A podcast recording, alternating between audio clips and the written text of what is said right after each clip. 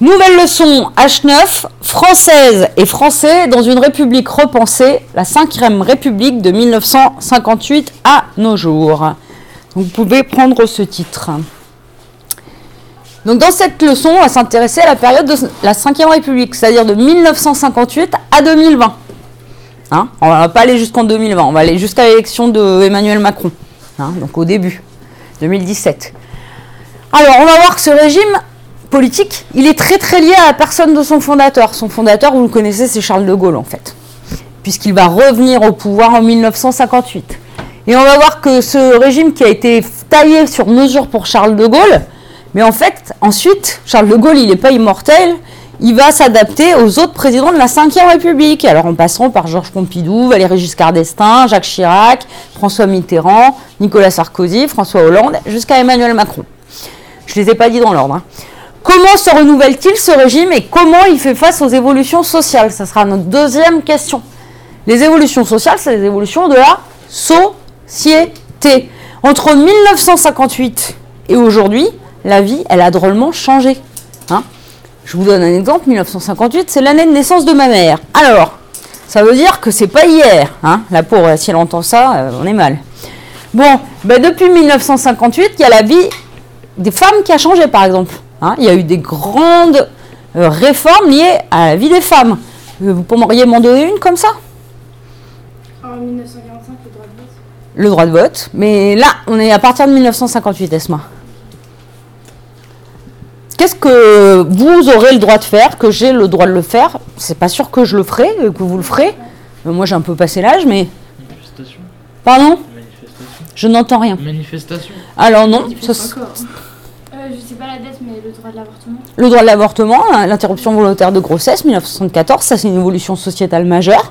Hein Eh ben, ça, ça n'existait pas avant. On y reviendra. Justement, c'est un sujet que je voudrais aborder avec vous.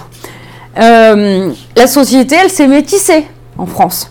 Elle s'est encore plus métissée qu'elle l'était déjà après 1958, hein, suite à la décolonisation. D'accord? Donc ça, c'est des évolutions sociétales.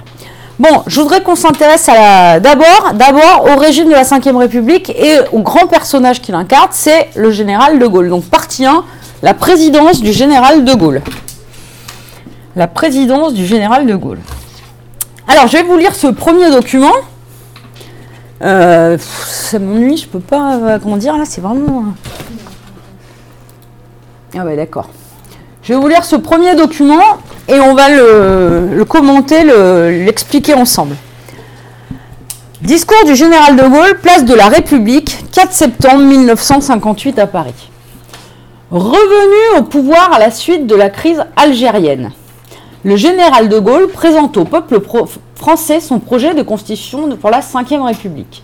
Il choisit le jour anniversaire de la proclamation de la Deuxième République pour présenter son projet.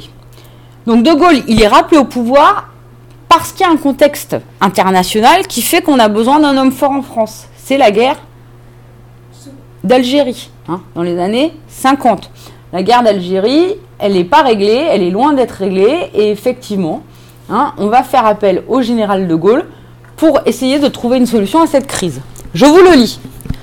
Quand le 18 juin commença le combat pour la libération de la France, on parle du 18 juin 1940, il fut aussitôt proclamé que la République à refaire serait une République nouvelle. La résistance tout entière ne cessa pas de l'affirmer. On sait, on ne sait que trop ce qu'il advint de ses espoirs. On sait, on ne sait que trop qu'une fois le péril passé, tout fut livré et confondu à la discrétion des partis. On sait, on ne sait que trop quelles en furent les conséquences. À force d'inconsistance et d'ins- d'instabilité, et quelles que puissent être les intentions, souvent la valeur des hommes, le régime se trouva privé de l'autorité intérieure et de l'assurance extérieure sans lesquelles il ne pouvait agir. Il était inévitable que la paralysie de l'État amena une grave crise nationale et qu'aussitôt la République fut menacée d'effondrement. Le déchirement de la nation fut de justesse empêché. C'est dans la légalité que moi-même, général de Gaulle, et mon gouvernement avons assumé le mandat exceptionnel d'établir un projet de nouvelle constitution et de le soumettre à la décision du peuple. La décision du peuple, c'est quoi? On écrit une constitution et on la fait, on la propose au peuple. Le peuple vote oui, non, c'est ce qu'on appelle un référendum. Et cette, euh, ce référendum, nous allons en parler tout de suite. Alors, qu'est-ce que, dans ce texte, hein, en, 1800, en 1958, qu'est-ce que le général de Gaulle présente aux Français? Qu'est-ce qu'il leur propose? Qu'est-ce qu'il leur propose? Eh bien, il leur propose, je vais faire les réponses et les questions, ça ne me changera pas trop, un changement, une nouvelle constitution, et donc une nouvelle République. Quelles sont les critiques qu'il fait de la quatrième République? Il en, fait plusieurs, critiques. Je vais grossir le texte. D'abord, il y a deux, en fait, il y a deux adjectifs, euh, deux noms par contre communs qu'il emploie pour parler de la quatrième République. Il dit que cette quatrième République, elle est inconstante et instable, c'est-à-dire qu'elle ne fonctionne pas. Elle ne fonctionne pas, elle ne marche pas, la manière de gouverner, ne fonctionne pas. Lui, son nouveau projet politique, c'est d'apporter donc cette nouvelle constitution pour avoir une nouvelle république. Je vais avancer un peu vite là-dessus. Et pour valider cette nouvelle constitution, pour, que le peuple puisse montrer qu'il est d'accord avec lui, il soumet, il soumet cette constitution à un référendum. C'est-à-dire qu'il rédige la constitution et il, la fait lire aux Français, chaque Français la lit, et ensuite il dit voilà, rendez-vous aux urnes, vous dites oui, je suis d'accord avec le projet de constitution ou Non. non. Un référendum est organisé en 1958, au mois de septembre. La majorité des Français, à 83%, c'est énorme, vote oui. Donc cette constitution est acceptée et la Ve République est mise en Place. Justement, je voulais vous proposer. Alors, on se retrouve euh, dix ans plus tard. Dix ans plus tard, les Français doivent à nouveau voter pour un référendum, un vote auquel on répond par oui ou par non. Vous avez cette affiche, en fait, cette affiche, je vous l'ai, mise à la fois en pleine affiche, c'est-à-dire comme elle est, et je vous l'ai mise affichée dans le contexte. Parce qu'une affiche, quand on l'étudie comme ça, ça n'a pas grand sens. Il faut se rappeler que c'est quelque chose qui a été affiché, qui a été vu par tous dans la population. D'accord? Si vous regardez bien, d'ailleurs, elle n'a pas été affichée en petit format. Qu'est-ce qui nous montre? Bah ouais, les échelles, vous voyez que les, personnages sur la photo font le tiers du quart de l'affiche, quoi. hein. C'est vraiment une très très grande affiche. Donc, quand vous regardez cette affiche, qu'est-ce qui est écrit dessus? Qu'est-ce qui est écrit dessus? Samy oui, c'est vous qui élirez le président de la République. Oui, c'est vous qui élirez le pr- président de la République. Donc, qu'est-ce qui est proposé là? Quelle réforme propose euh, De Gaulle euh, aux Français? Qui vont pouvoir choisir leur euh. Le président de la République. Pourquoi? Parce qu'avant, est-ce qu'il, est-ce que, euh, comment ça se passait le vote pour le président de la République auparavant? Vous savez? C'est pas les citoyens qui votaient directement. Le citoyen a voté pour des grands électeurs et ces grands électeurs, ils votaient pour le président de la République. D'accord? Là, pour la première fois, on va demander aux Français d'élire, pour la première fois, c'est historique, d'élire le président de la République au suffrage universel direct. C'est-à-dire que tous les Français vont choisir euh, eux-mêmes le président de la République par leur propre vote, sans passer par des électeurs intermédiaires. D'accord? Ça, c'est historique. C'est historique et c'est quelque chose au- auquel aujourd'hui les Français sont très attachés. Aujourd'hui, vous dites aux Français, on, annule l'élection euh, directe du président de la République, ils seront contre. Il y a encore des élections qui se font au suffrage universel indirect. Par exemple, les sénateurs qui siègent au Sénat, ils sont élus par les grands électeurs, par les conseillers des départements. D'accord? Hein? Il y a encore des gens. Nous, les Français, on vote pour les conseillers départementaux et les conseillers départementaux votent pour les sénateurs. Nous, c'est les députés qu'on élu. D'accord? Comment cette affiche, elle invite les électeurs à voter oui Ou- Parce que l'objectif de De Gaulle, quand il propose ça, c'est que sa réforme, elle passe. Sinon, aucun intérêt de la mettre au référendum. Parce que s'ils votent oui, ils pourront élire euh, le président qu'ils veulent. Oui, mais alors comment De, de Gaulle, c'est une réforme? À laquelle il tient. Il dit, moi, je veux que le président de la République soit élu au suffrage universel. Comment l'affiche, elle fait en sorte que les gens votent oui? Bah, quelque part, ça leur donne de l'importance et ça leur vote compte en fait. Alors, c'est vrai que ça leur donne l'importance, donc ça va leur donner envie de voter oui. Mais si vous regardez l'affiche, sa construction, ça c'est de la pub, hein, c'est du marketing. c'est- les dra- le drapeau. Alors il y a le drapeau bleu, blanc, rouge, donc ça montre que c'est un enjeu national. Il y a une main, qu'est-ce qu'elle fait? Elle pointe du doigt celui qui la regarde, l'affiche, donc ça le prend à partie. Hein, on a l'impression qu'elle s'adresse qu'à nous. Et puis en fait, si vous regardez bien, le oui, c'est censé appuyer, c'est vous qui élirez le président de la République. Mais il écrit en capital, en énorme. Ça, incite à voter oui quelque part. C'est un peu, euh, c'est de, la- c'est de la pub, c'est du marketing. Bon, cette loi, euh, elle va être adoptée. Cette loi, elle va être adoptée et depuis 1962, hein, l'année de la fin de la guerre d'Algérie, les Français votent directement au suffrage universel pour élire le président de la République. Donc ça, c'est une première modification. Et ça, c'est une réforme voulue par De Gaulle, qui a laissé son influence dans la Ve République. Ensuite, si on, essaye d'aller un petit peu vite pour que je vous lance sur cette leçon, voici une affiche qui date un peu plus tard de 1965. Sur cette affiche, on voit une petite fille qui dit J'ai 7 ans, laissez-moi grandir. Vous voyez qu'elle tend la main à quelqu'un. Euh, si vous regardez cette, euh, cette affiche et celle-ci, vous voyez que le, gé- le général de Gaulle, il veut créer une relation plus directe entre les présidents et les Français. De quelle manière? Ben, À la fois parce que c'est comme si, en votant pour lui, en étant, en mesure de voter pour le président directement, on était plus proche de lui, parce qu'on a l'impression que c'est nous qui l'avons choisi. Bon, des fois, on l'a pas choisi. Mais.